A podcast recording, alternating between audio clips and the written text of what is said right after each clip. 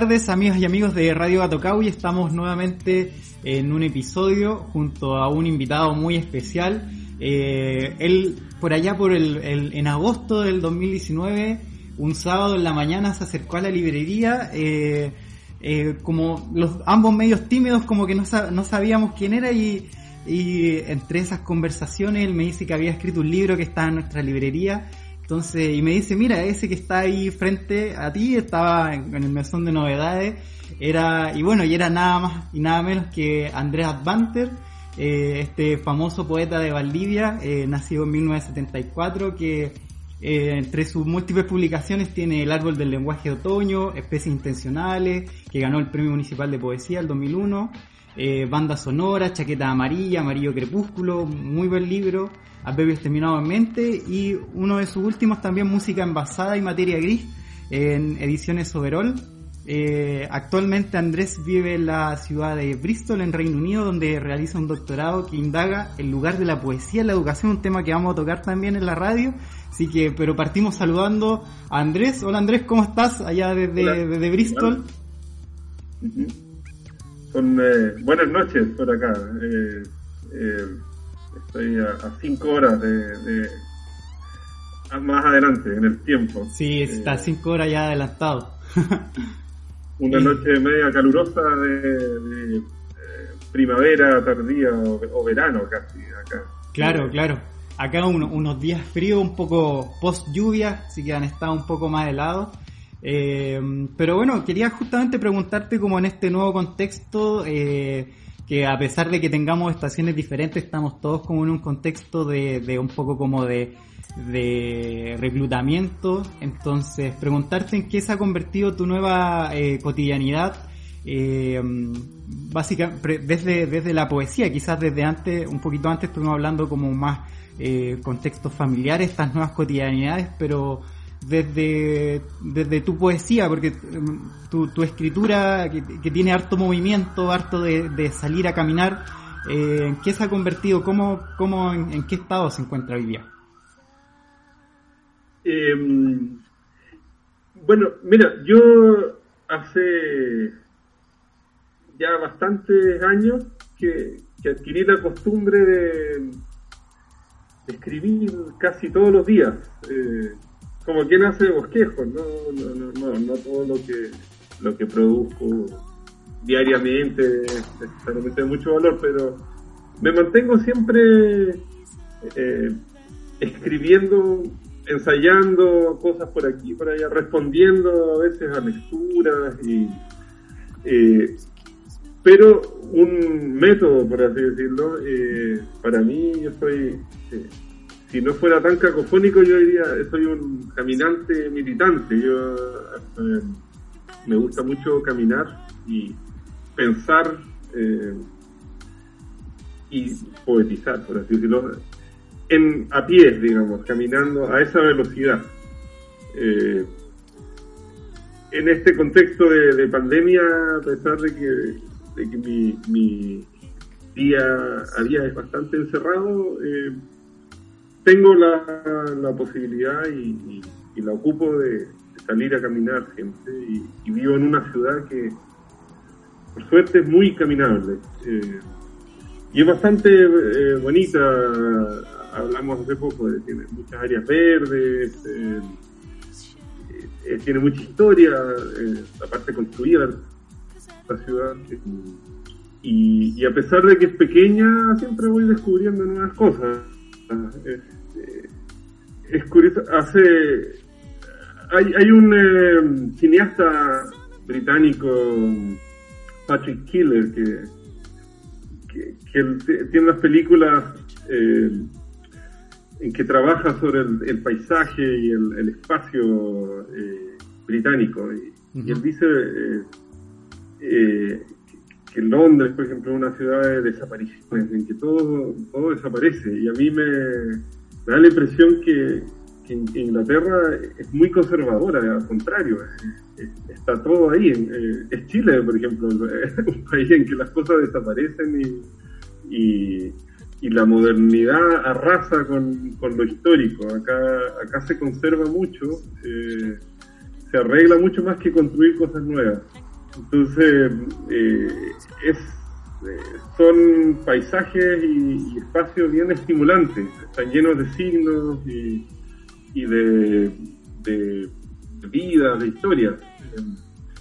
Ahora, como digo, yo suelo caminar, pensar en, problemas cotidianos o, en alguna algo que me, me, inquieta estéticamente. Y, pero suelo volver a escribir eh, al computador eh, mis impresiones. Entonces, eh, y soy, aparte de estas caminatas, soy un tipo bastante casero soy bien dueño de casa, soy cocinero acá eh, y eh, me hago mucho cargo de mis hijos. Eh, entonces, mi vida dentro de la pandemia no ha cambiado radicalmente. solo está esta, esta como orden de, quedarse en casa y, que a uno le dan ganas. Como te contaba, como ahora viene el verano, hace calor acá, y dan ganas de, tener la libertad de salir cuando quieras, pero eh, tampoco es opresivo. Ahora, eh, yo desde que yo vivo acá hace harto tiempo ya, eh, por distintas razones me he quedado haciendo el doctorado, investigando, trabajando por aquí por allá. Siempre estoy por volver a Chile y surge algo, entonces eh, eh casi, planeo año a año eh, qué voy a hacer, eh, dependiendo de proyectos y, y vuelvo bastante a Chile, ahora he ido casi dos veces cada año. Bueno, este año va a ser muy raro, porque en verdad ahora ya no se puede planear eso. Eh, pero en los años que yo he vivido acá he, desarrollado una práctica eh, de escritura eh, que yo la, puede sonar cursi, pero es como una cuestión que me mantiene sano, votar eh, tanto inquietudes estéticas a veces, pero también inquietudes personales y, tratar de, ponerlas en palabras y trabajarlas en la página. Eh, entonces, mi escritura no se ha vuelto diarística, pero sí es un registro de la experiencia y, de, y sobre todo de cómo el lenguaje va recogiendo las experiencias. Yo escribo en español a pesar de vivir en un contexto eh, inglés. Eh, y, creo que ese también ha sido un tema, digamos, de, cómo mantener esa que es la lengua poética para mí, el español. Claro. Y, en esa... Eh, en, esa misma línea, eh, por ejemplo, eh, la escritura se convierte como en un refugio y, y quizás preguntarte, porque hoy día escuchaba a Pancho Moat en una entrevista que eh, comentaba de que al principio de la cuarentena, quizás para muchos por, por el tema de la incertidumbre, costaba un poco concentrarse en un libro, concentrarse en escribir. Entonces, de repente surgieron como eh, el, otra disciplina o otra arte, la música, el cine, la pintura, eh, los puzzles, etcétera, como refugio. Quisiera, o sea, te pregunto si además de, de, la escritura, ya sea eh, desde la cotidianidad o diarística o desde, desde la poesía, sea inquietudes, también te vinculas con otra arte que, que estés desarrollando, ya sea eh, alguna en particular. Sí, o sea, mira, eh, de arte como formales, eh, yo soy bien melómano. Eh, entonces, eh, siempre escucho mucha música, de, todo tipo de música. Soy bien eh, abierto. Y, y acá, claro, Bristol es una ciudad muy musical.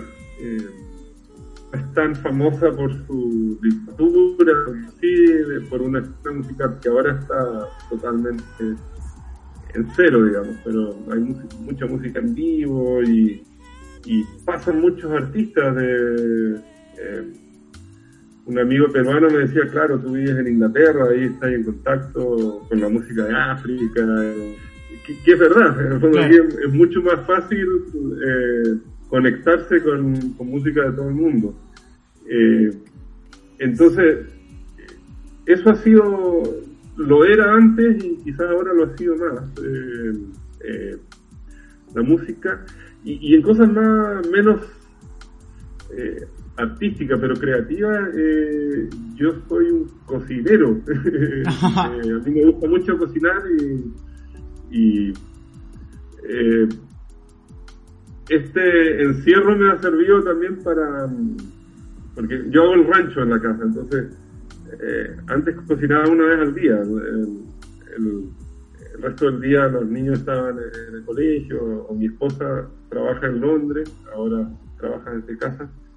Entonces hay días de la semana en, que solo cocinaba una vez, ahora tengo que cocinar dos veces y entonces me he tenido que poner muy creativo eh, en diseñar un menú que sea variado y, claro. y, me entretiene mucho eso, ir probando eh, recetas y, y cambiándolas Ahora, eh, el encierro ha sido curioso porque eh, yo creo que, como tú señalas, inicialmente yo caí en una especie de estupor, en que en verdad lo único que estaba leyendo eran redes sociales y, y noticias y ensayos y opiniones sobre, sobre esta catástrofe global.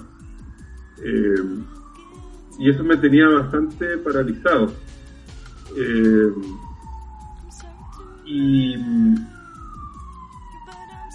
no sé si yo eh, tengo como recuerdos muy gratos de este tiempo, o, los voy a tener, porque la línea base es que estoy bien, estoy sano, preocupado, atento, y eh, cuidándome. Eh, eh, no ha sido el periodo más productivo, ni justamente porque, porque me tiene preocupado el, tema de, la pandemia. pero sí, como se relajó un poco el tema del trabajo, en que yo trabajo para la universidad, eh, las universidades son las que, que, trasladaron todo online y que nos dieron mucha, eh, mostraron mucha comprensión. en el fondo, si estás encerrado con niños y tienes que eh, ver su educación, se entiende que te tomes más tiempo en hacer cosas, todos los, los, plazos se han relajado. Y, y ahora hace poco, en el fondo, volví a, a, darme más tiempo para aprovechar este tiempo, para, para leer y para, eh, como decía, escribir siempre lo, lo hago. Eh, ha sido un, tema que, me ha dado mucho que pensar. Eh, la escritura y la contingencia, por así decirlo. Eh, esto ya venía del año pasado, porque yo en algunos libros míos, o, siempre en, mi libro hay alguna parte de poesía más política. claro, sí, sí. Y, por mucho tiempo, yo, también estoy muy conectado con Chile, a pesar de vivir al otro lado del planeta. Eh, muchas veces resolvía mis lecturas de, Chile como diciendo un poco cínicamente, diciendo nada cambia, eh, o nos queda mucho, entonces como que mi poesía da cuenta de esa eh, inercia chilena. Eh, y, el año pasado estaba preparando un libro en que, por ejemplo, habían algunos poemas que tocaban la elección de Piñera, la, segunda elección de Piñera, y, luego ocurre el estallido social, y de repente yo digo, claro, lo que dicen esos poemas ya no es válido, porque no sabemos si, este país de pronto ahora sí va a cambiar. o, si en el fondo hay cambios que no lo estamos registrando por ese especie de, nihilismo, de cinismo. Eh, y lo discutía con un amigo, hay poeta chileno, otro poeta chileno, Juan Pablo Rodríguez, que vive en. Decíamos, claro, en el fondo tenemos que repensar nuestra relación de, de contingencia, porque, porque en el fondo estábamos leyendo mal la realidad. Claro, sí. Y en, y en ese mismo, en ese mismo, en, preguntarte como por, por esos tiempos de escritura, eh, volviendo un poco como a, lo que, a lo que fue Materia Gris y música envasada, eh, porque mm, de alguna forma Materia Gris es un libro, por decirlo así, como voluminoso para, para hacer de poesía. Eh, entonces uno podría pensar de que, claro, esto te, te toma mucho tiempo, o, pero a la vez como que eres una persona que escribe constantemente, entonces preguntarte como en los poemas que ahí se contienen en ambos libros, como en, qué periodo lo escribiste, eres cuando escribes también pules mucho o, los dejas tal como están, eres bueno para recortar o, te gusta como, como quedan desde un primer momento. Em, yo tengo la noción de, escribir como componer, en el fondo. Eh, mi método siempre es eh, parte de, no tanto de la, de la, de la intención de tratar un tema específico, sino eh, generalmente parte de, palabras. Eh, qué sé yo, leo un artículo en el diario, algo me, queda resonando. Generalmente resonando es la palabra correcta, me, me, llama la atención alguna formulación eh, por el sonido que tiene, o algo que dice alguien, eh, tomo nota, eh, por así decirlo, y después eh, a veces casi digo, esta, frase está muy bien, entonces quiero, quiero hacer algo con esa frase, y entonces empiezo a escribir alrededor de, de eso. y en ese sentido, claro, no, no pocas veces yo diría que escrito como inspiradamente, así, de un tirón. Eh, eh, muchas veces, eh, yo creo que se nota en algunos textos, voy agregando cosas en el tiempo y en algún momento me parece que ya, ya cerró o, que hay que renotarlo. y en ese sentido, sí, soy más bien un, de, corregir, de pulir, eh, de agregar, de sacar. Y, y soy bastante abierto también a, a, eh, a, las opiniones de, otros. En el fondo, yo vengo de una generación en que lo natural era asistir a talleres de poesía, Entonces, eh, y, y, a veces con, con mis pares, digamos, en la poesía, tenemos la costumbre, y todavía con, algunos poetas en Chile, eh, también tengo algunos amigos en España, nos mandamos nuestras cosas y, eh, opinamos y, y, en ese sentido también eh, yo soy el autor, por así decirlo, pero pero la, firma, digamos, mi firma que, que, le da autoría a esos poemas, esconde que también hay muchas manos. Eh, eh, por ejemplo, Matiz eh, es un libro que en algún momento está linkeado con música envasada en el sentido de que yo estaba juntando poemas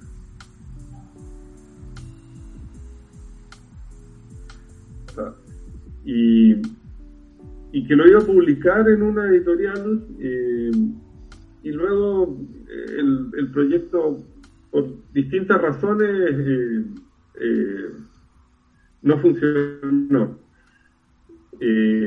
Pero entre medio, Verónica Jiménez me había dicho que quería lanzar Garceta. Decía, ¿tienes un libro? Y yo decía, tengo, pero pero no, pero lo, está tomado. Entonces, ahora, en este proceso de sacar, poner poemas, yo decía, pero probablemente puedo armar un libro como un paralelo, eh, y ese fue algo que terminado en mente. Eh, y entonces me ha pasado en, el último tiempo que mientras voy armando un libro hay, hay textos que me parece que no caben eh, pero quiero de alguna forma salvar y que lo voy poniendo en otro archivo y me doy cuenta, aquí, aquí hay otro libro quizás. Claro. Eh, y entonces materia gris fue como la, por así decirlo, las obras de las obras de un libro que de repente me, me, me pareció que, que había un cambio de tono un poco porque eh, quizás música basada es más veraniego y, y, este era más invernal. Eh, claro, sí, sí. Y, empecé a, Se lo mostré a alguna gente eh, y Juan Santander, el poeta, me dijo, ¿sabes qué? Mándaselo a, a Overol, eh, que a ellos les puede interesar. Y justo andaba en Chile, entonces me junté con ellos, eh, yo creo que nos caímos bien eh, y, eso fue hace, hace ya dos, casi tres años, entonces empezamos a trabajar y ahí yo dejé muchas cosas en manos de ellos. En fondo, como se publica en Chile, eh, son plazos largos porque estas editoriales en general funcionan primero tratando de conseguir un fondo. Claro. Y, y en un momento ya teníamos, teníamos los recursos y, y eh, en el fondo hablé con Andrés Florida y dijimos, ya, empecemos ahora a trabajar eh, en serio para sacarlo pronto. Y, y yo creo que el, libro estaba bastante... Era un conjunto de poemas. Eh, y, y Daniel Escobar y Andrés Florida y también Mario Cubo fueron bien como editores, así de, agarrar esta materia en bruto. Claro. Eh, me sugirieron muchas cosas que yo acepté gustosamente porque vi como eh, ellos finalmente lo redondearon y le dieron más forma de, libro, más unidad. Eh, entonces, también ahí hubo mucha mano editorial.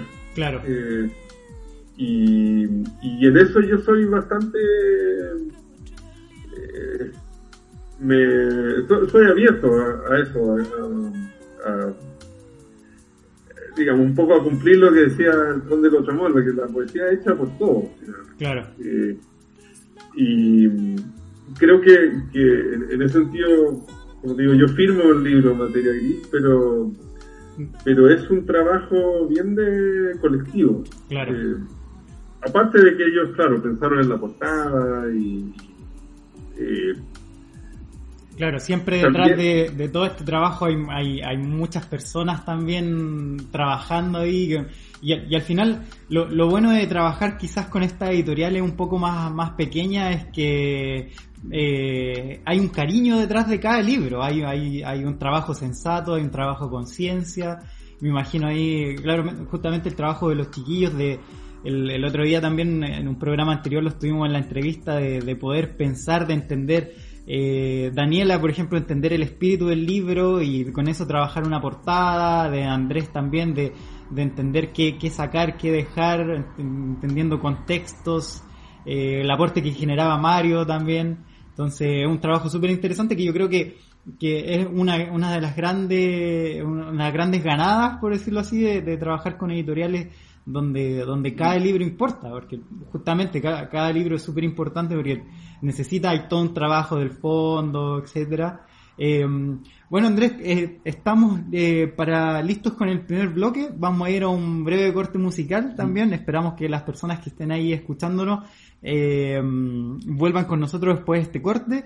Eh, para al, en el siguiente bloque les vamos a preguntar también, siguiendo con este tema de las editoriales, eh, si Andrés tiene alguna de, editorial favorita, eh, algún escritor, poeta actual que esté llamando la atención, así que para que estemos atentos también a, sus recomendaciones. Así que, y seguimos también hablando de, de su poesía. Volvemos en un bloque en breve después de este corte musical.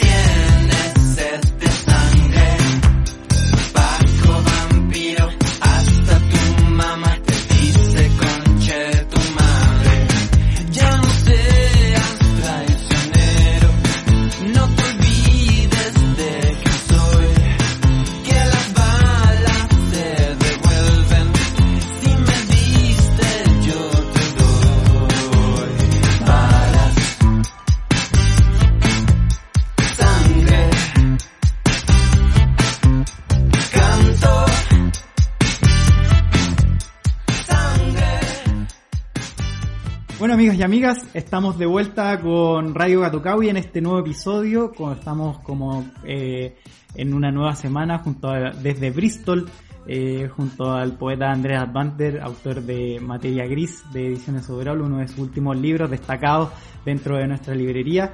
Y bueno, teníamos una pregunta pendiente, eh, te queríamos preguntar si tú tienes alguna editorial, ya sea chilena o extranjera, que te guste y también qué es lo que destacas de actualmente el escenario editorial actual, si hay algo también ahí como que merezca que merezca tu, tu, análisis. Mm, sí, como estábamos hablando de, de eh,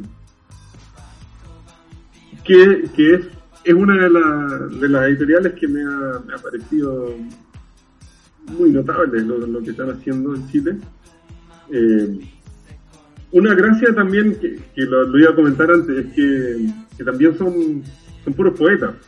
Eh, o sea, Daniela es diseñadora y todo, pero también es, claro, sí. el año pasado un libro que a mí me gustó mucho, que es La, curvatura del ánimo. Sí, es buenísimo. Eh, también poeta y, Mario tú, por supuesto. Eh, yo la verdad es que hace ¿cuánto? Unos cuatro o cinco años, en un momento que andaba en Chile, eh, fui a darme una vuelta por la furia del libro, que era algo, una novedad para mí. Y, me sorprendió la cantidad de editoriales pequeñas, eh, la calidad de los libros, eh, material, el hecho de que, particularmente los, de poesía, pero, pero también me sorprendió y y cada vez que voy a Chile me sorprende algo que no había cuando yo partí de Chile, que es una, una eh, una situación muy saludable en términos de ediciones. se está publicando mucho en Chile traducciones, poesía, también muchos libros de, pensamiento, eh, eh, como estudios culturales, eh, por ponerle algún nombre. Y, y, es como que, para mí es como que hubo una explosión en un momento. Entonces, me cuesta decir, eh, los libros de Overall me, llamaron siempre la atención porque me, gustaba mucho el diseño, que creo que tenía mucha identidad. Eh, y, también porque me parece que han generado un, catálogo importante. Eh, yo que, que era muy un, muy fanático de, Enrique Lin, por ejemplo, cuando más joven, y, coleccioné así poco a poco todo lo, que podía encontrar de Lin. Eh, y, resulta que ellos han, escarbado y han sacado más cosas, eh, y que me, parece que han, completado ahí eh, algo que en el fondo es, es muy valioso. ¿no? Pero entonces, yo diría, me, la situación editorial en Chile me parece genial. También el hecho de que lo interesante está pasando por ahí y no por las editoriales grandes. Claro, sí. Eh, incluso en narrativa, porque, porque digamos, en fines de los 90, comienzos de los 2000, tú entendías que la poesía iba por las editoriales independientes, que eran muy poquitas. Eh, yo publiqué mucho tiempo con Calabaza del Diablo, por ejemplo, que era como la única. Claro. Eh, y, pero ahora también la narrativa, yo creo que la narrativa importante en Chile está en, editoriales. Me han gustado mucho algunos libros de Laurel, por ejemplo. Ajá. Eh, eh, un libro que le tengo mucho cariño es Empana. Eh, ah, Martín Cinzano. Claro. Sí.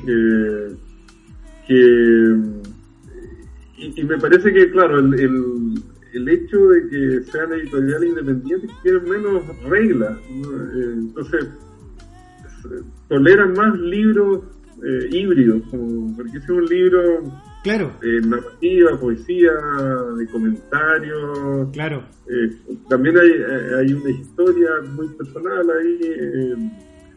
entonces, eso me.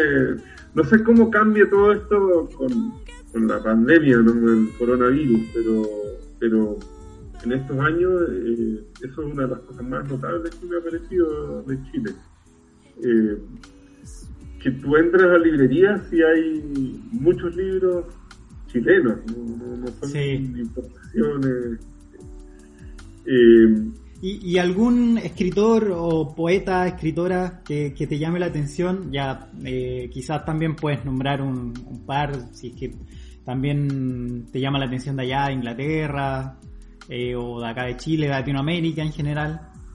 ¿Alguno que esté ahí en, Mira, eh, eh, un, comentario sobre Inglaterra. Yo, yo viví por acá antes, en el 2001. Viví en Londres un año.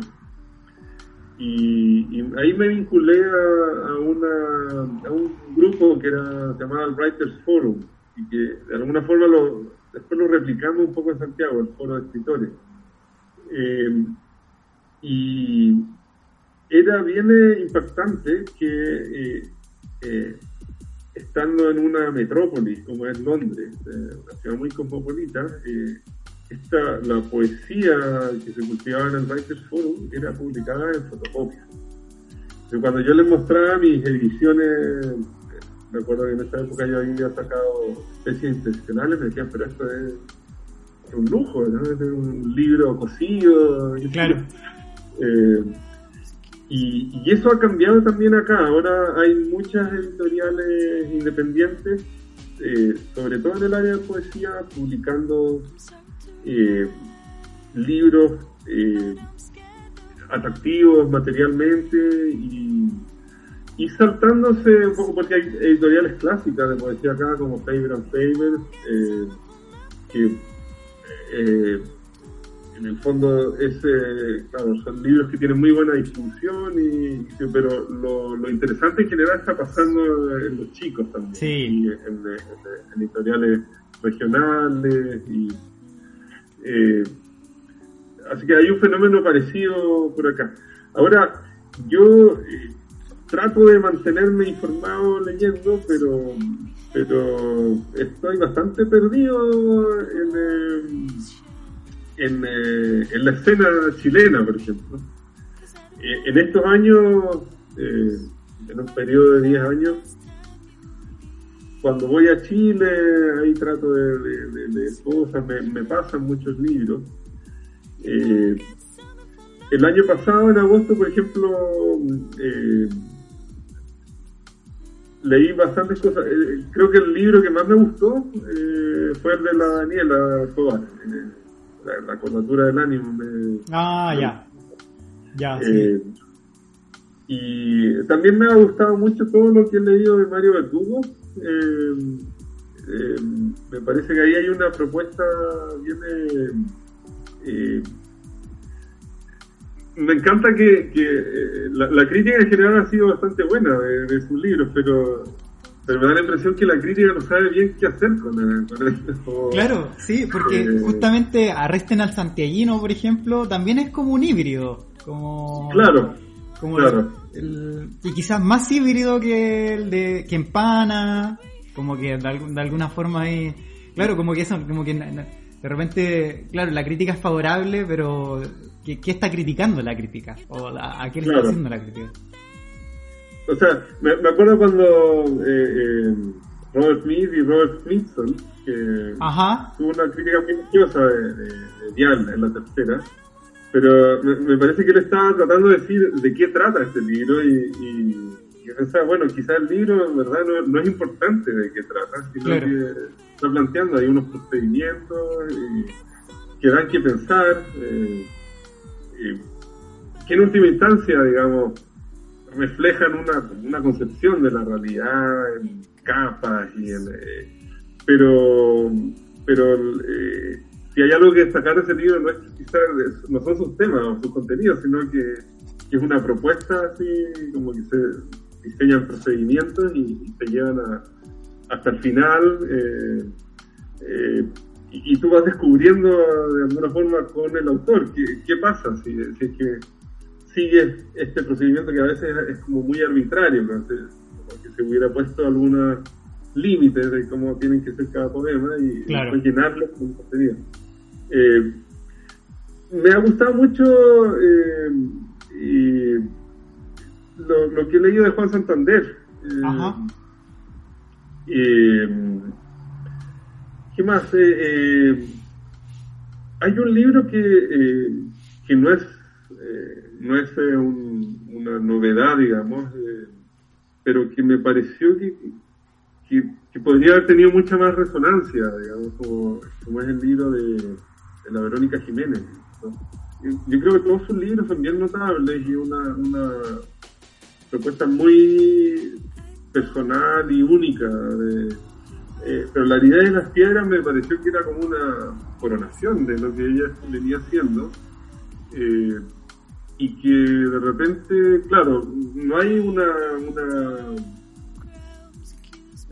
no hay, por así decirlo, una masa crítica que, sea capaz de, leer eh, y de, absorber lo que está pasando. Eh, eh, ese es un libro que me pareció que podría recibir más atención porque me, parecía muy, muy notable, muy...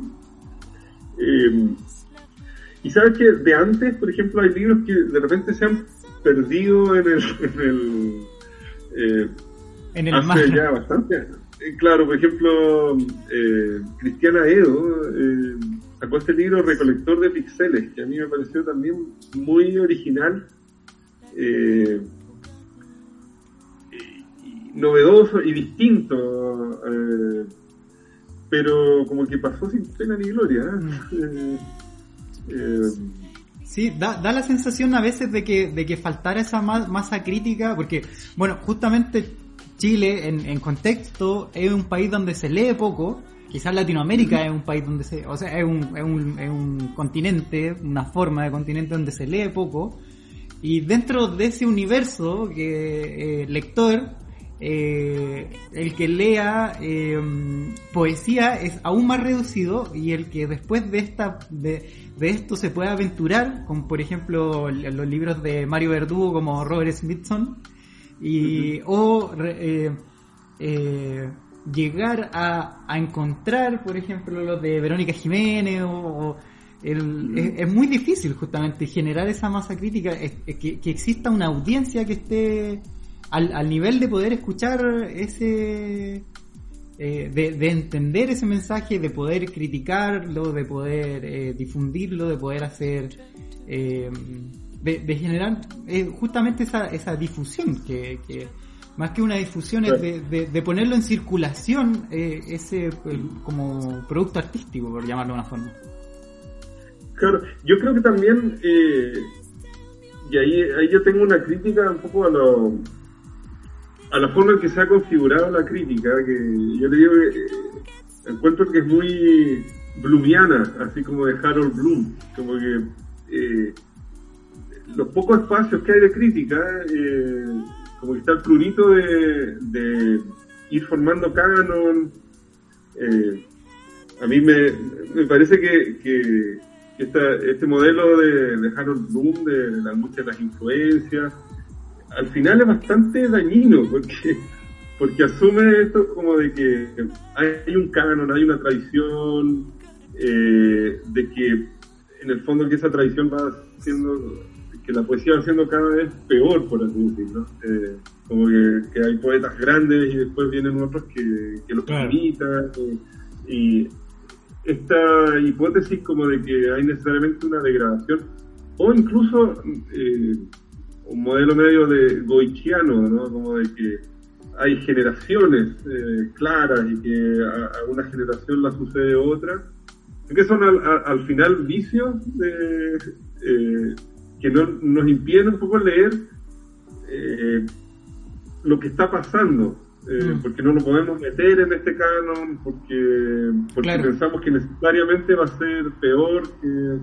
entonces, yo, o sea, yo puedo admirar mucho, por ejemplo, a Lin, toda su obra, pero eh, no tengo la convicción que yo he escuchado de mucha gente como de que ya no hay un Lin, porque en verdad quizás para este tiempo da lo mismo, ¿no? Eh, hay que estar mirando cómo los artistas ahora trabajan con, el presente, con lo que tienen a mano.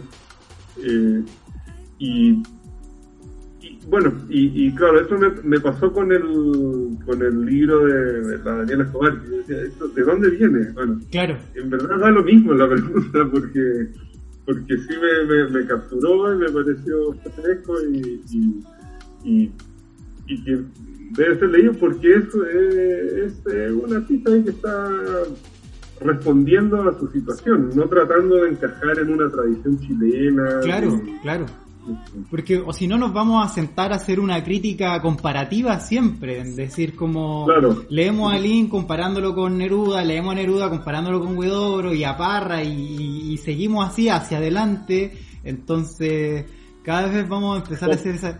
Que, no nos va a llevar a ningún lado, porque mm, como que la, la, poesía al final, creo yo, como lo. Eh, eh, desde, desde mi desde mi visión de, lector de poesía eh, se centra justamente en, expresar un sentir, en, mostrar ese refugio, en, explorar, más que en demostrar comparativamente de que estoy siendo un nuevo Lean o, lo que sea. Claro, claro. Y de hecho, hace unos años me acuerdo que, que, me causaba mucha gracia que el cura Valente publicó este artículo. Ah, sí.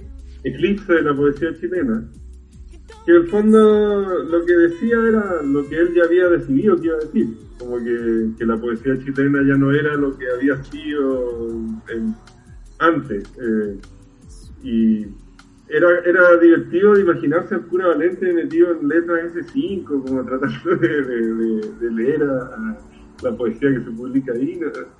O, quizás no leyó nada, solo en el fondo lo que escribió es su tesis, de que necesariamente la poesía ahora no es buena o, no tiene la grandeza. y, y, en el fondo es negarse a, leer o, o, de que no necesariamente cada época va a producir tres, cuatro poetas grandes. Y, claro. de hecho, yo estoy convencido que esta época no es de grandes poetas, sino de, por así decirlo, una vez de, poetas menores, en el sentido de que no, no están preocupados de, ser parte de, la, claro. de, los grandes, sino más bien de, de eh, digamos, dedicarse a la práctica de la poesía y, porque la necesidad no es la de, de formar parte de ese canon, sino de usar la poesía para entender, para, para leer la realidad, para, para explorarla y, y, claro, no es una realidad muy distinta a la que vivió Lino, Neruda o Barra. Ahora, eh, hay, hay poetas como asentados, ¿no? Eh, que, que desarrollaron, ya tienen una poética, quizás es el caso de, Verónica Jiménez. Estoy pensando en, en, poetas que siempre me gustan lo que leo, como por ejemplo Rosario Muñoz, eh, Elvira Hernández, que, Ajá, sí. ahora como que la, se la descubrió, digamos, y que siempre estaba ahí. Sí, sí. Eh, era cosa de que no, no, nadie la estaba pescando, pero no sabían cómo meterla en los marcos eh, crítico de, lectura. Eh, sí, eh, entonces, sí, yo tengo una muy buena opinión en general de la, de la actividad poética en Chile. Mm. Me parece que es, es, potente. y no conozco otros países, pero hace unos años, por ejemplo, me, me contactó una persona de República Dominicana que me mandó sus libros y, entendí que era como un poeta muy reputado. Eh, y, claro, no me interesó nada, lamentablemente, lo que me había mandado. Eh, porque era, por así decirlo, una poesía nerudiana, ¿no? Claro. Y, no, es que tenga cosas contra Neruda, pero es como.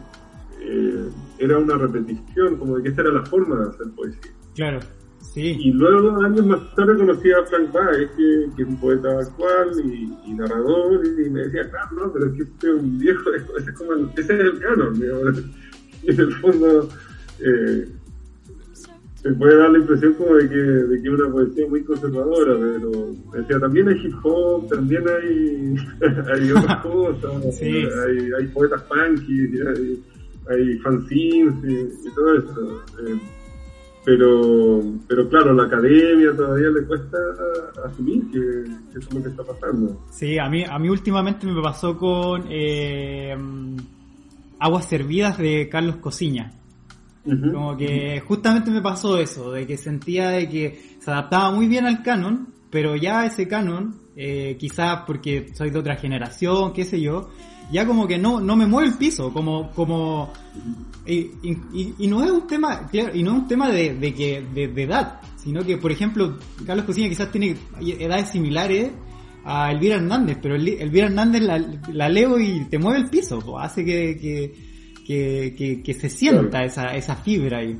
Y eh, otra pregunta, justamente tomando eso del escenario poético que hablaba en, en Chile, eh, tuve una, eh, tomando un poco como vinculándolo con, con, con, lo que ha sido tu tesis eh, sobre el lugar que tiene la poesía en la educación chilena, en una entrevista señalaste, eh, y cito, creo que hay demasiado énfasis en la lectura analítica de poemas y muy poco en la escritura poética, en la experiencia de la creación. La poesía se suele presentar como un objeto de estudio más que una práctica creativa, pero es haciendo poesía como podemos experimentar su potencia.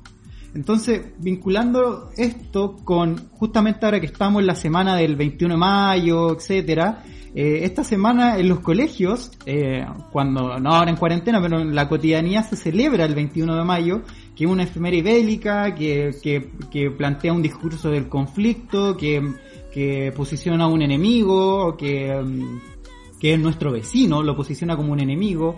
Entonces se hacen representaciones, se hacen actos, se, se cantan, se disfrazan. Eh, entonces, yo te quería preguntar qué opinión tienes tú sobre la celebración de la efemérides bélica versus, por ejemplo, el lugar que ocupa la poesía en la educación chilena. Mira, ahora, eh, eso puede sonar mucho como una generalización, porque eh, yo cuando recogí datos en Chile fui a varios colegios y, y, me parecía que en general todos los profes que entrevisté me, me parecieron muy muy claros y muy eh, como hinchas de, meter poesía. En, eh, eh, sí encontraba que por restricciones curriculares y qué sé yo, eh, en el fondo la forma que lograban meter la poesía era como un contenido, como leer autores y, y en ese sentido quizás esquivaban un poco un concepto más amplio, que la poesía no es solo literatura, porque eh, también eh, puede ser, eh, ya es como decir un cliché del hip hop, pero bueno, ahí hay una práctica lingüística y musical que es muy parecida a, la poesía como se supone que eran los orígenes, en que, canto y, letra, o sea, música y letra. Ahora, yo cuando era más joven, alguna vez hice talleres, eh, pensaba, estaba convencido, no sé de dónde venía eso, quizás de mi educación en el colegio, que, que un taller debiera ser para leer y no para escribir. Y me encontraba con que cuando tú haces un taller, la gente lo que quiere es mostrar las cosas que escribe, más que estar leyendo y... Eh, entonces, me parece importante leer eh, eh, poesía, eh, pero cada vez estoy más convencido de que, de que lo que hay que hacer no es enseñar a escribir, pero sí hacer que, que, la gente escriba. Y en ese sentido, sacarse de la cabeza el que la poesía es algo como súper sagrado, que, que es una expresión personal y que más o menos que si un niño escribe un poema no lo podéis tocar y tenéis que dejarlo así, sino que también mostrar que es una práctica con el lenguaje que, debe ser abierta a, críticas, a mejoramientos, a, lo que puedan decir otros. Eh, eso por un lado, entonces soy cada vez más convencido de que de repente hay que, hay que escribir más, porque en los colegios en Chile se escribe poco en general.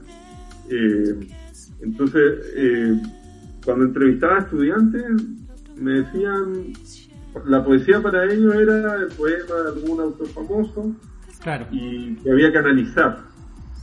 Y, yo creo, eh, en algunos casos puedes sacar algo limpio de, analizar o de ver cómo ocupan ciertas figuras, pero se estaba perdiendo el hecho de que la poesía también es un evento y una performance. Eh, y por ejemplo, me, llamaba la atención que en el currículum poesía no aparece en, eh, como oralidad. Eh, cuando eh, recitaron poemas en una, una ocasión excelente para desarrollar la escucha y, que está el prurito este de, de, que el poema como para que sea materia hay que analizarlo y despartizarlo. cuando muchas veces el poema hay que leerlo y escucharlo y, y, algo te va a resonar, pero no es necesario entenderlo y, como descifrarlo. Claro. Porque muchas veces es como lo que te pasaría con Mario de Lugo, que podría quebrarte la cabeza un año. ¿Qué quiso decir? Claro, sí. Eh, escucha cómo lo dice. Eh, entonces, por un lado, me parece que, claro, que, sería... Eh, estoy pensando en un libro de, Ted Hughes, que a mí no es un poeta que me, guste mucho, eh, pero él escribió un libro que se llama El hacer de la poesía, y dice que los niños escriban, en verdad da lo mismo si es poesía o no, sino que que cachen el poder que tiene eh, producir tus palabras y, cambiarlas y, y, aprovechar de que está en una, página, entonces puedes mover y... Eh, entonces él decía, claro, que, eh, lo que tú tienes que enseñar a los niños es a cazar. Entonces, decir, un poema es un animal, que tú tienes que cazarlo, pero no matarlo. Entonces, mm. como diseñar una, una jaulita donde que esté ahí vivo y, en ese sentido, eh, muchas veces cuando se, se decide escribir, eh, se cae en escribir poesía según ciertas reglas, como que tenés que respetar la métrica y, y eso puede ser hasta entretenido, contar sílabas y todo, pero, pero en el fondo te da la impresión como de que la poesía es, es una cuestión súper difícil que tenés que, aprender a, escribirla. Y está la otra postura como de escriban lo que sea, que sean espontáneos, sean creativos, eh, que no, no le dais ninguna como fórmula para, para que también te da la impresión de como que la poesía es algo solo para algunos especiales y talentosos. Y yo creo que en rigor si tú creas, generas un contexto en que la idea es, escribir, eh, puede ser accesible a todo el mundo. Eh, y, y, en, ese sentido la poesía, al contrario de la pintura, o qué sé yo, es un, un arte súper barato. Necesita un lápiz, papel, no más. Claro, eh, sí. Y, eso pensando en poesía escrita, porque también yo consigo otras formas de hacer poesía oral. Eh, eh, me parece que siempre la idea es trabajar con el lenguaje o con la voz, pero pero claro, eh, entonces por ciertas restricciones que yo creo que son básicamente curriculares, eh, tenemos a la gente leyendo la poesía y eh, subrayando, y, que no es como uno necesariamente va a sacar más provecho de, un poema. Claro. y, justamente... Ahora, para saber el tema del lugar de la poesía es que eh, la, poesía tiene un lugar en, la escuela, pero siempre marginal. Eh, no, es, o sea, no, ha sido siempre así históricamente. Eh, en, la historia de la educación en Inglaterra, por ejemplo, la, poesía fue muy importante. Cuando empieza la educación formal, a fin del siglo XIX, había uno de los educadores importantes, era un poeta. Eh, y él decía, claro, lo importante es que los, los, chicos produzcan eh, y que lean. Y, y, así van a aprender inglés, no estudiando gramática, sino buscando el lenguaje. Eh, y recitando, entendiendo que el lenguaje es algo vivo, que se escucha, que es oral. Y, y, buena parte del siglo XX, por ejemplo, el Instituto de Educación en, en Londres, que es muy prestigioso, los directores siempre fueron poetas y, que derivaban su pedagogía no de, de Piaget o de, los psicólogos educacionales o, de, del pedagogo, sino por ejemplo de Wordsworth, porque eh, claro. en su, obra como más importante, el preludio, es, es en el fondo la historia de cómo uno se hace poeta. Y, y que no tiene que ver con, haber leído mucha poesía, sino con con contacto con la naturaleza, en ese caso, con, con unas sombras de las palabras. Y, pero bueno, llegamos a fin del siglo XX y en un momento la, la, educación del lenguaje pasa a ser menos escribir y más leer y, dar test y, tener respuestas correctas, qué significan los textos y qué quieren decir. Eh, entonces, la poesía se fue corriendo como o se transformó en algo, una cosa recreativa, que es como lo que hace... Y en mi educación yo recuerdo que el poema era como cuando el profesor no tenía más materia que pasar, era ya, ya, un poema. Eh, y, que para mucha gente era como era como esto no es no es materia porque no estamos como aprendiendo nada estamos solo leyendo recitando y pero curiosamente, eh, eh, con el tema de las efemérides, eh, se asume que la poesía de repente no, no, es tan importante en el aula, pero que sí debiera tener un, un lugar en la ceremonia. O, ya que sería como muy cruel decir, no más poesía en el colegio, decir, bueno, su lugar es ahí, es en los actos. Y recordar que justamente para el 21 de mayo eh, siempre por ahí había su poema a Prat, claro. eh, bueno, el combate de Alditique, celebrando esta gloriosa fiesta. Que y, y esto se conecta con la de de Santiaguino, porque eh, en ese libro él, él menciona eh, a Pepita Turina, eh, que es una escritora intelectual. Eh, de, originalmente de Punta Arenas, pero, pero luego vivió en Valdivia. Eh, y Pepita Turina eh, fue la mujer de Oreste Plas, entonces creo que eso era la mujer este como brillante escritor y autor, pero ella era una, una autora con todas las de la ley, escribió poesía, novelas, ella vendría a ser como de la generación de Marcela Paz, de, de Maite Aramante. No sé si, si también intentó por ahí en la literatura infantil, que era como un ámbito en que, se aceptaba que fuera se hicieran cargo a las mujeres. Eh, pero cuando yo empecé a investigar eh, eh, académicamente, como hay papers sobre educación poética en Chile, papers, lo único que encontré fue un, un, artículo en una revista académica muy antiguo de ella, de, que era como el estado de la poesía en los colegios en Chile. Y ella reclama de que, que la poesía se ha reducido a una, un tipo de texto que conmemora efemérides. Claro. la poesía lo, eh, entonces se está usando para reforzar el patriotismo, el nacionalismo. Claro. Eh, yo quisiera que en el fondo, eh, porque con cierta distancia a uno le parece, el, el 21 de mayo es como esta efeméride ridícula, digamos, que celebrar una derrota. Claro. O un heroísmo que puede ser ficticio, no, sabemos qué, pasó con Pratt, ni, si fue una tontera lo que hizo, o, si fue realmente heroico. Eh, eh,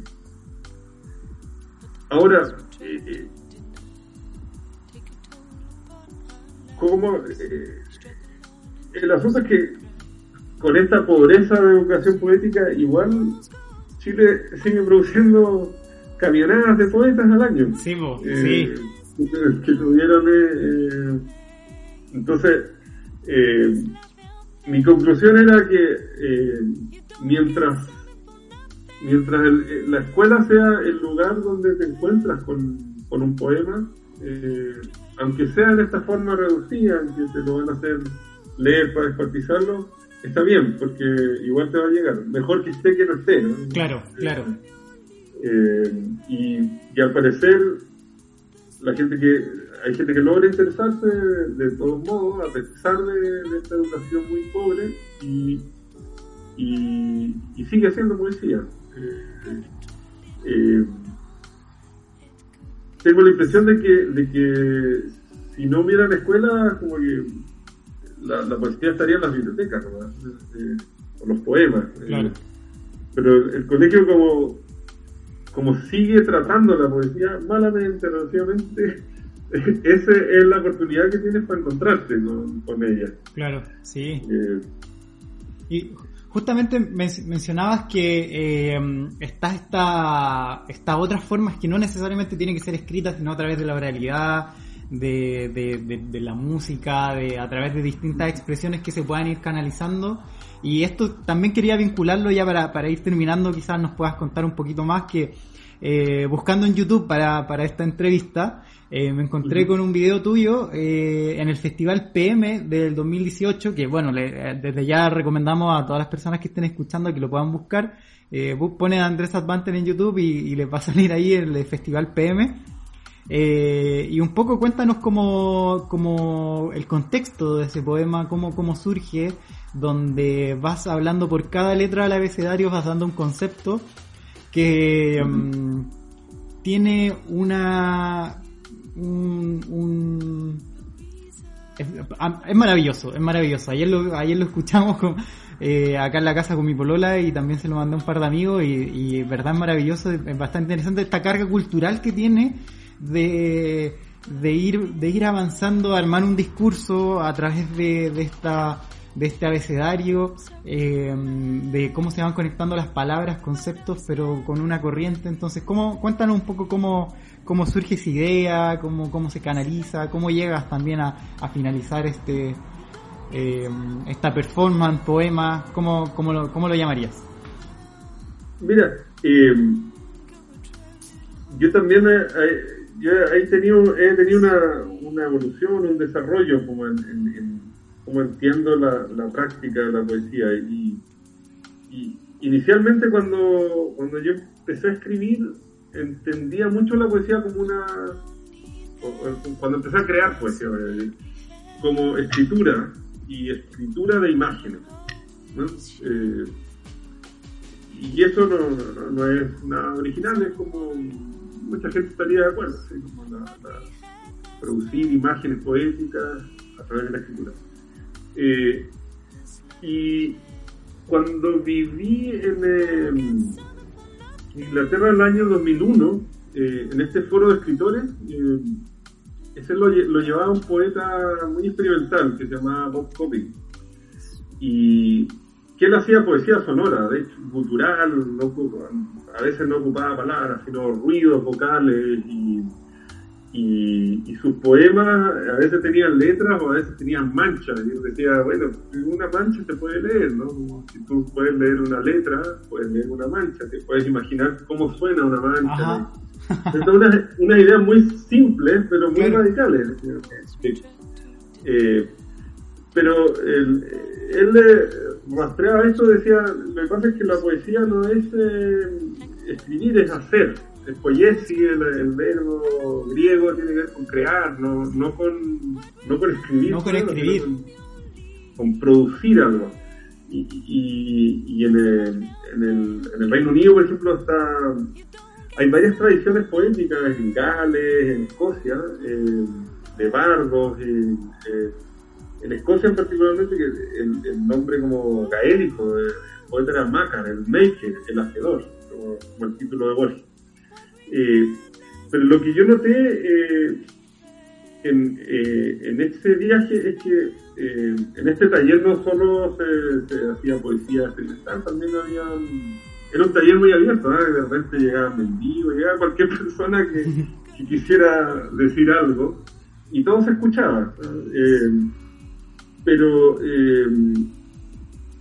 la idea era que, que, tú pensaras cómo poner en escena el poema. Entonces yo llegué a Chile pensando, claro, yo siempre he pensado cómo escribirlo, pero no tanto en que ese poema se va a leer eh, y que va a vivir como una persona, como un evento, no es solo el objeto escrito.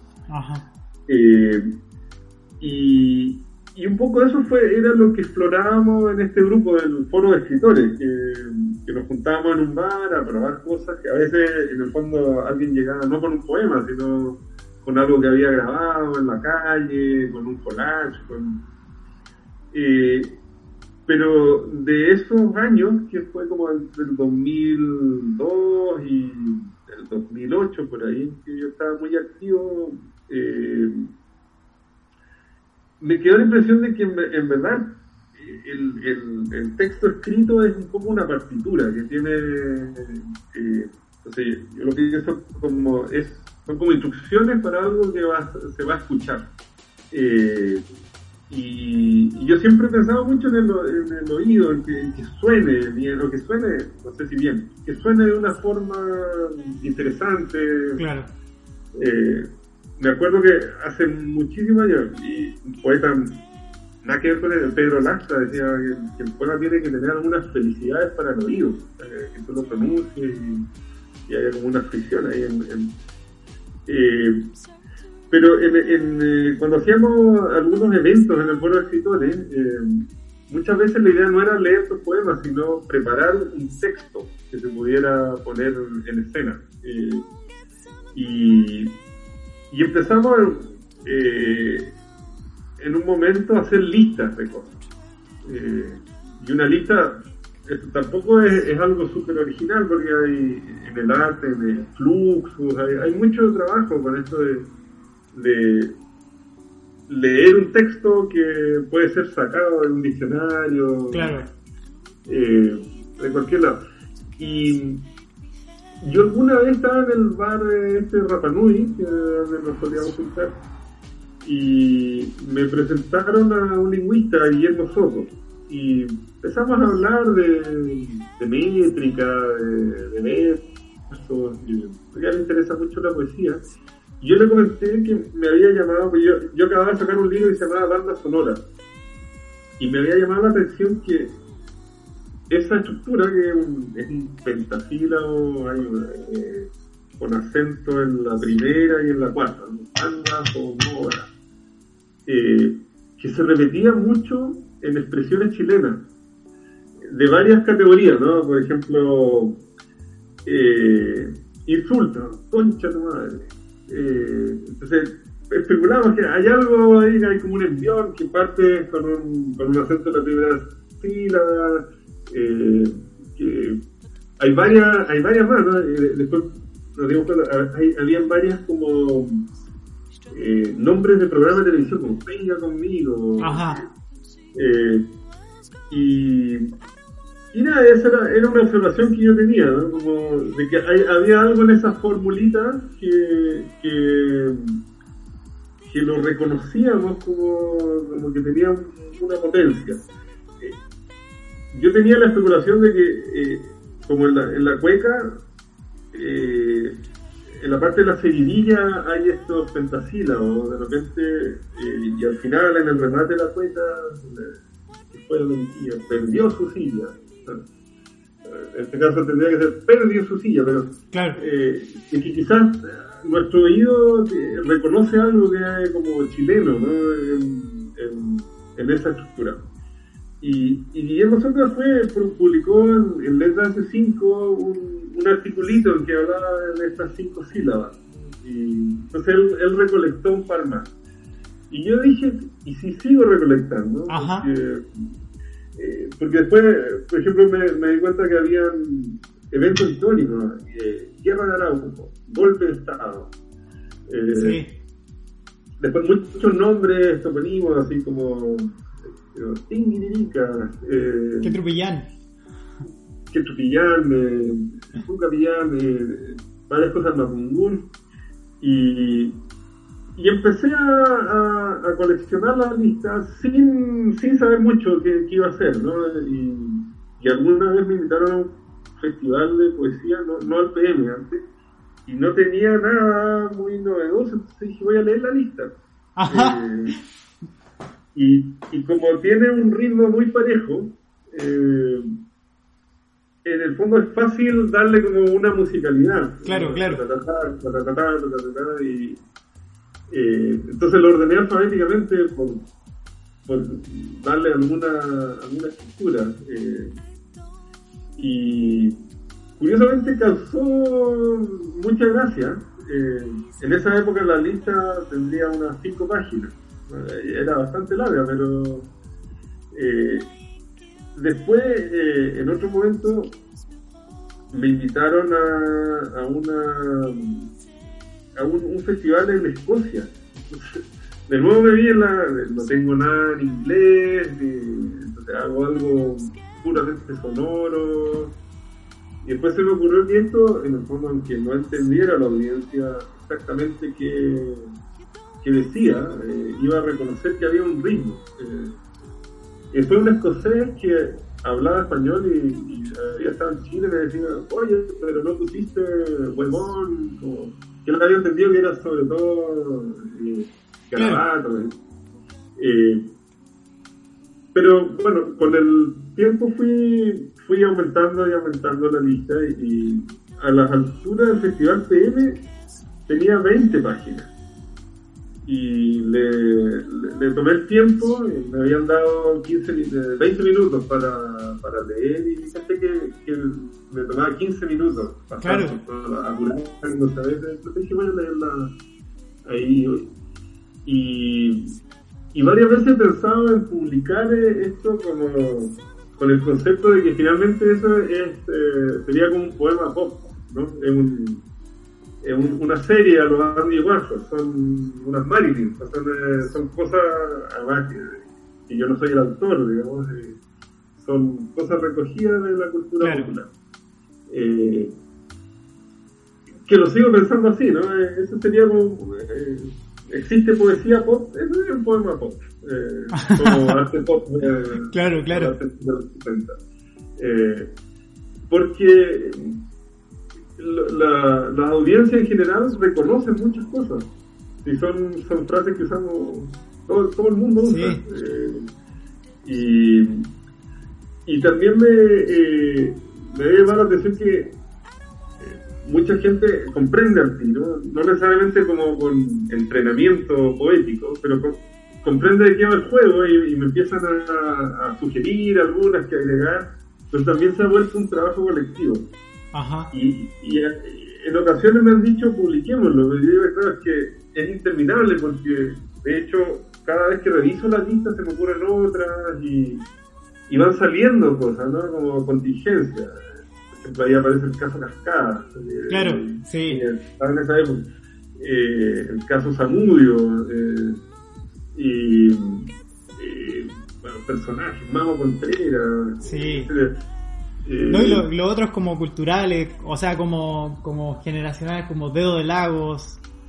Claro, exactamente. Entonces van apareciendo ¿no? y que que por alguna razón caen en esta misma estructura. Ajá. Eh, hablando el dedo del lado. Eh, una poeta que estaba esa vez, la, la Marcela Parra, me decía, oye, súper sureño. sí, sí, sí, también. porque conozco muchos nombres de, la zona, ¿no? pero probablemente en el norte también está, esta estructura, o hay dichos. Así que eh, ese, ese es el, el origen y el, y el, el, juego, digamos. Claro. Eh, eh, y cumplí un poco esto de, de, un poema que del que yo soy el recolector, no el autor. Eh, eh, y, y, que curiosamente es un poema interminable. Eh, entonces Claro, publicarlo, mejor es, leerlo y actualizarlo en cada claro, Sí, sí. Eh, sí, qué interesante. Y, em, bueno, creo que con esta anécdota ya estamos cerca de la hora. Eh, vamos a ir eh, terminando el, programa, no sin antes invitar a que puedan revisar tanto en redes sociales, por ejemplo en Pequeños Dios Editores, Está el libro Música Envasada para descarga gratuita. Eh, lo pueden encontrar ahí. Eh, también en la página de Overall y en la página de nuestra librería de gatocauye.cl pueden encontrar Materia Gris de Andrés Advanter, ambos libros ahí muy buenos, recomendados también. Eh, así que con esta grata conversación y también está lleno de anécdotas, pues estamos dando por finalizado el programa de hoy. Les recordamos que pueden seguirnos en nuestras redes sociales. En Spotify pueden escuchar la radio como Radio Gato Cauye. También pueden seguirnos en nuestro Instagram como arroba Gato Cauye y en Facebook como Los Libros del Gato Cauye. Eh, recuerden que durante esta cuarentena igual seguimos funcionando durante los despachos los viernes. Y eh, nada más que agradecerles también su presencia en esta radio a Andrés y te queríamos preguntar si quieres ya despedirte con algunas algunas palabras, alguna anécdota que quieras cerrar para finalizar el programa. Em, bueno, o sea, también quiero agradecerme entre el encierro, a veces yo me, he autoencerrado en mí mismo, así que creo que necesitaba también eh, conversar eh, y hablar, digamos, eh, hacia Chile y Así que me, estoy muy agradecido de esta, de esta ocasión. Y hace un par de horas conversaba por WhatsApp con, eh, con el, eh, el, poeta, que, con Alejandro Zambra, que está en México. Ajá.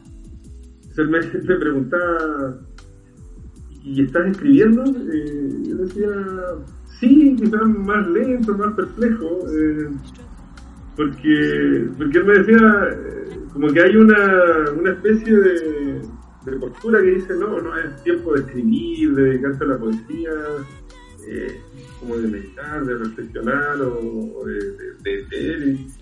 Y, y, llegamos a la conclusión de, no, hay que seguir escribiendo. Entonces, y si, y si alguien entre eh, la audiencia no escribe, de repente uno, lo que yo podría decirle, escriban, eh, agarren un lápiz y...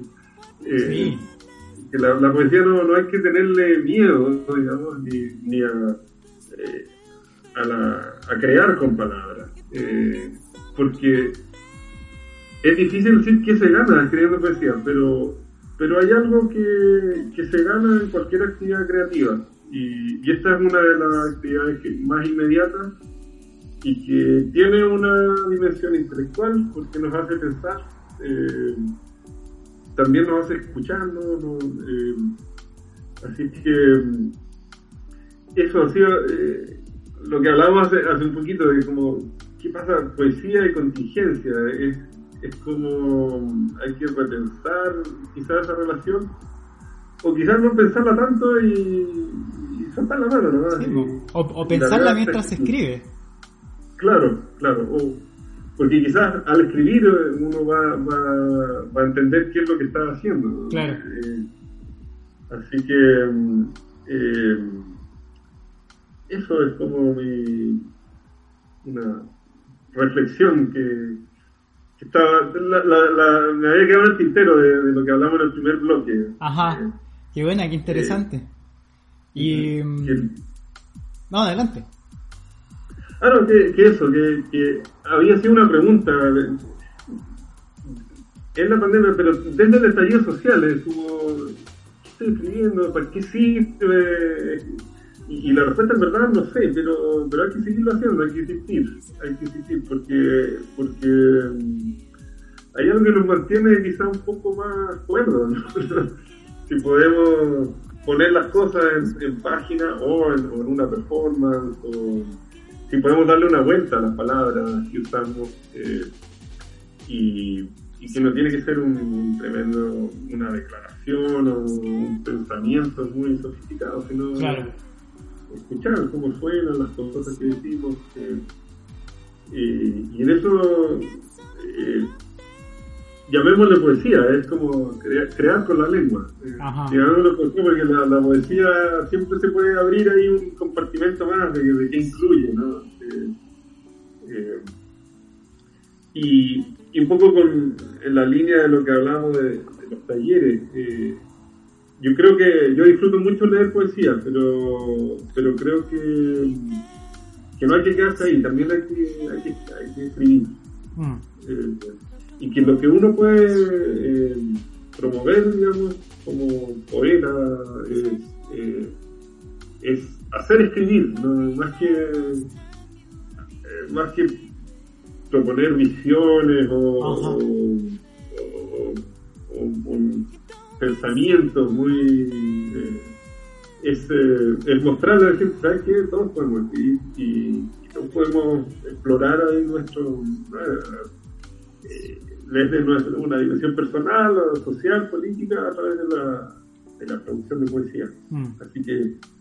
Eh, con pandemia, sin pandemia, con estallido, con estallido, eh, sí. estallido hay que, hay que echarle para adelante ahí en la escritura. Sí, bueno, muy interesante, agradecemos también esa reflexión de Andrés junto a Samba, que, qué maravilla y como mezclar esas dos, esas dos visiones, muy interesante.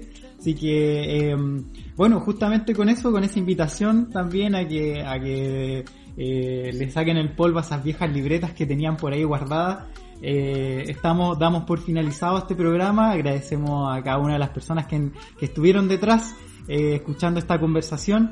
Eh, contarles solamente para finalizar que por lo general los yo cuando invito digo que el programa dura media hora, pero generalmente nos terminamos alargando, ya vamos a ser pasado la hora, así que eso, espero que lo hayan disfrutado esta conversación desde Bristol y desde la librería Catucao y en Valdivia eh, para todas las personas que puedan ahí estar escuchando. Así que nos despedimos, les damos de nuevamente las gracias a Andrés y hasta la próxima. Un abrazo. Adiós.